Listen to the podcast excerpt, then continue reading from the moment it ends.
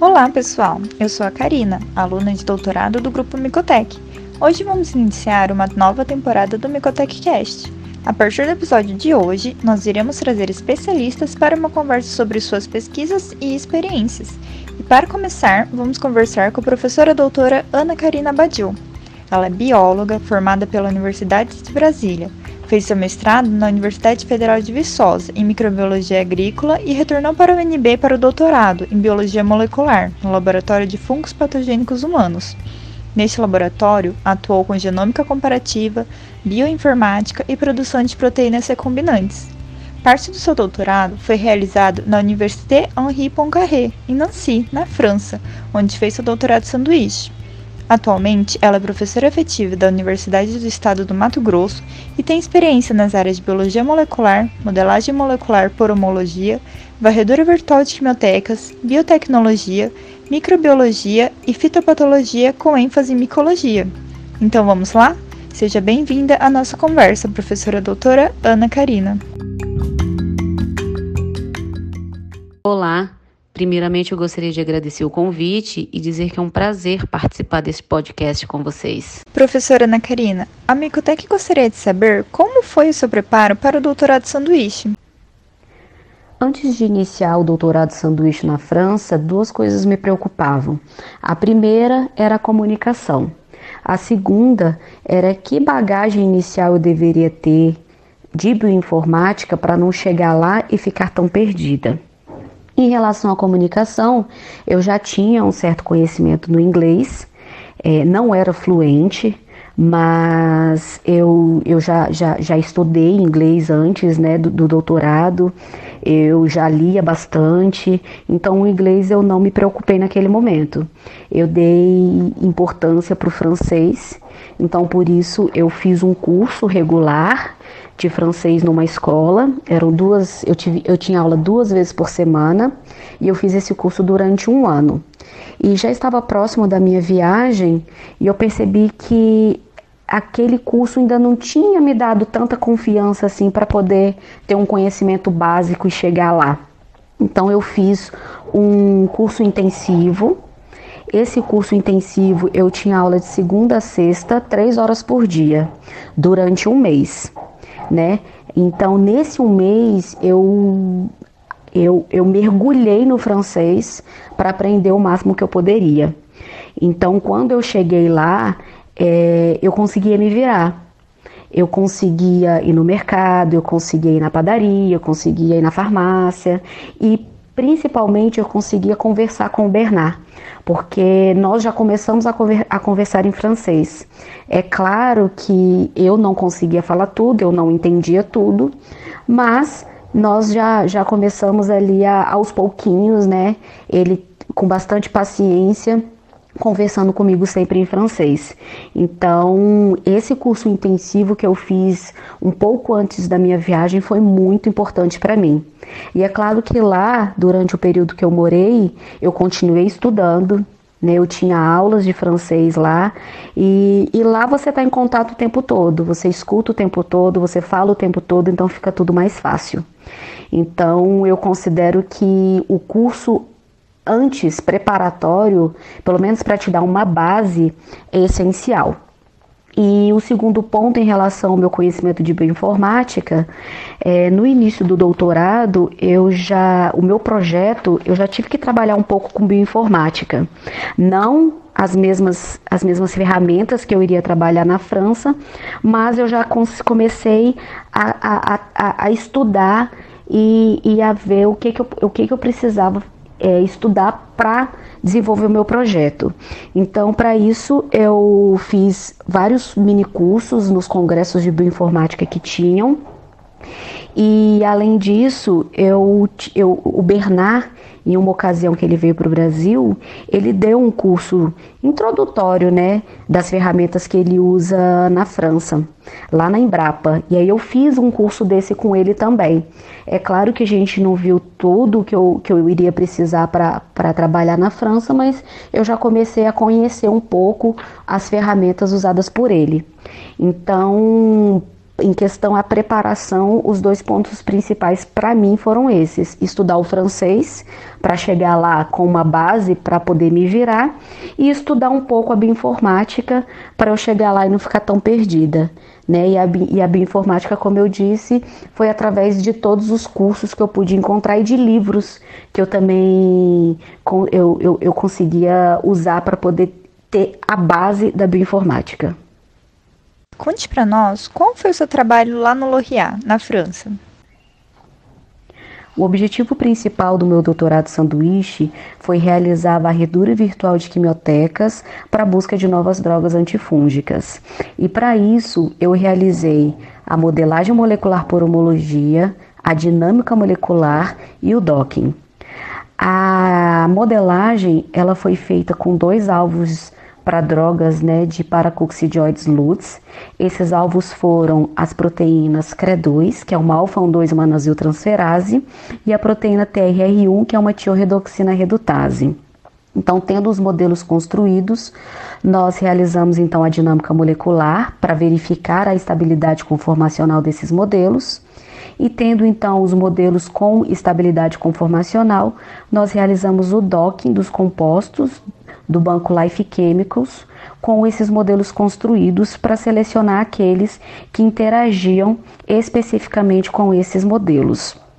Então, é, de forma geral, isso foi o que foi desenvolvido por mim durante os 10 meses que eu morei na França, durante esse doutorado sanduíche. Então, nesses 10 meses, eu consegui, né, realizar todos os meus objetivos e, e, e, a minha rotina de pesquisa lá era assim: eu tinha reuniões semanais com o Bernard. Nessas reuniões, ele conversava comigo sobre a metodologia que a gente iria desenvolver naquele período. Ele me dava todas as instruções do que fazer, de quais ferramentas utilizar, né, quais, é, como eu iria utilizar é, essas ferramentas para chegar no nosso objetivo. Então ele me dava essa uma breve explicação e, e, e me direcionava para os pontos que eu deveria fazer. E com isso eu eu já eu passava, eu partia para o computador. Lá eu estudava muito para poder conseguir né, mexer nos, nos, nos programas. É, além do Bernard, as, os, os, outros, as outras pessoas que, que, que, trabalhavam também na mesma sala que eu, elas me auxiliavam. Tinha uma aluna de doutorado e um aluno também, eram dois alunos de doutorado do Bernard, que eles me acompanhavam e me auxiliavam naquilo que eu precisava né? E toda a dúvida que eu tinha, eu poderia procurar o Bernard na sala dele ou então conversar, é, tirar minha dúvida com ele por e-mail, porque nem todos os dias ele estava no, no prédio do Loriat. Então, assim, era uma rotina puxada porque era um assunto que eu não conhecia tanto, era tudo muito novo, tudo ali eu precisava estudar bastante para conseguir desenvolver, mas eu sempre tive esse, esse auxílio dele, não só dele, mas também desses dois alunos de doutorado dele.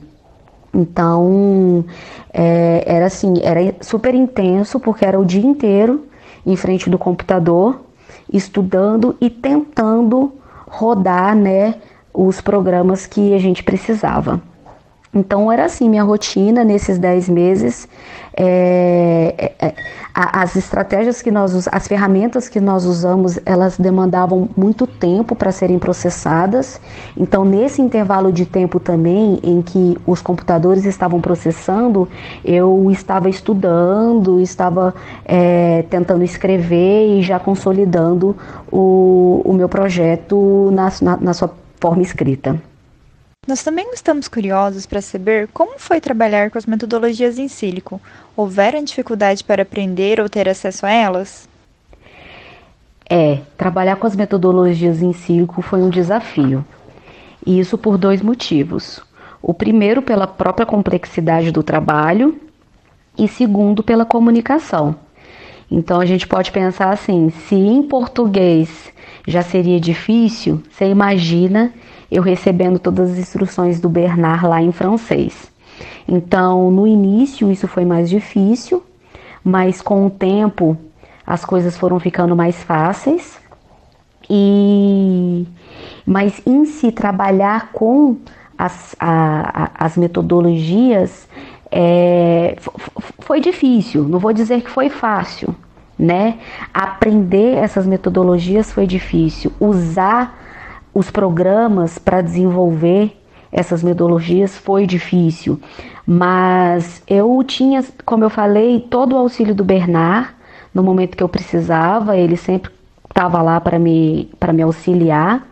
E além disso, eu utilizei, dependendo do programa, tem vários manuais que te tutoriais, né, que, que ajudam a, a, trabalhar nesses, nesses diferentes programas. Então, esses tutoriais foram importantes para mim, para eu conseguir sentar e sozinha rodar os programas que a gente precisava. Né? Aprender, claro, foi difícil, mas é, com o tempo, né, com a prática, a gente é, a, a, eu acabei conseguindo ter esse sucesso no, no, no, no uso dessas, dessas, dessas ferramentas. Tá? O acesso não, não, não chego a dizer que tinha dificuldade para ter acesso a essas metodologias, as ferramentas não, porque é, tudo lá era disponibilizado. Né? Então, o próprio Bernard ele me dava acesso a todos os programas, aos programas que eram pagos, né? Então eu tinha essa essa autorização para poder trabalhar, né, com essas metodologias usando as diferentes ferramentas que nós utilizamos. Como eu também passei por isso, gostaria de saber quais eram as expectativas dos resultados após o retorno para o Brasil com as moléculas selecionadas. Qual foi o desfecho da sua pesquisa e qual foi o impacto dos resultados obtidos no LORIA neste desfecho? As expectativas de resultados após o retorno para o Brasil eram enormes. Então eu tinha algumas moléculas selecionadas contra alvos teóricos, tudo realizado de forma in sílico e a expectativa era muito grande que essas moléculas funcionassem realmente no contra os patógenos, né, os patógenos fúngicos. Então, bem rapidamente falando, é, eu parti de 750 mil moléculas do banco Life Chemicals. Essas 750 mil moléculas foram passadas por um filtro, onde foram selecionadas 3 mil moléculas. Essas 3 mil moléculas, então, foram utilizadas no docking para ver quais moléculas interagiriam especificamente com os alvos CRE2 e TRR1 os resultados do docking nos mostraram 100 moléculas teoricamente interagiriam com, essas, com esses alvos, e a partir de uma análise manual, é, eu cheguei em 17 moléculas que interagiriam especificamente com o CRE2 e 12 moléculas que interagiriam especificamente com o TRR1. Então, nós tínhamos essas moléculas selecionadas tudo de forma teórica, em sílico, e aí a, a, expectativa era que elas realmente funcionassem e inibissem o crescimento do patógeno. Né? Então eu voltei para o Brasil com essas moléculas e aqui eu desenvolvi toda a parte experimental, realizei toda a parte experimental para testar essas moléculas. Então, e como resultado, nós tivemos um resultado, resultados bons com essas moléculas, onde das 17 moléculas contra CRE2, uma foi realmente inibidora, e das 12 moléculas contra TRR1, três foram inibidoras do patógeno. É, então, nós tivemos um resultado excelente. Essas moléculas realmente inibiam o crescimento do, do, do patógeno e com isso a gente conseguiu validar a toda essa, essa a metodologia que nós usamos de forma em sílico e além de validar, nós pudemos também abrir a possibilidade de vários outros trabalhos. Então, a própria proteína TRR1, nós expandimos e começamos a trabalhar com, a prote... com essa mesma proteína de outros patógenos, como Candida albicans, como a, a, a, proteína de Cryptococcus neoformas. Então, os resultados em si realmente foram muito bons e permitiram com que a gente chegasse realmente a essas moléculas inibidoras desses patógenos.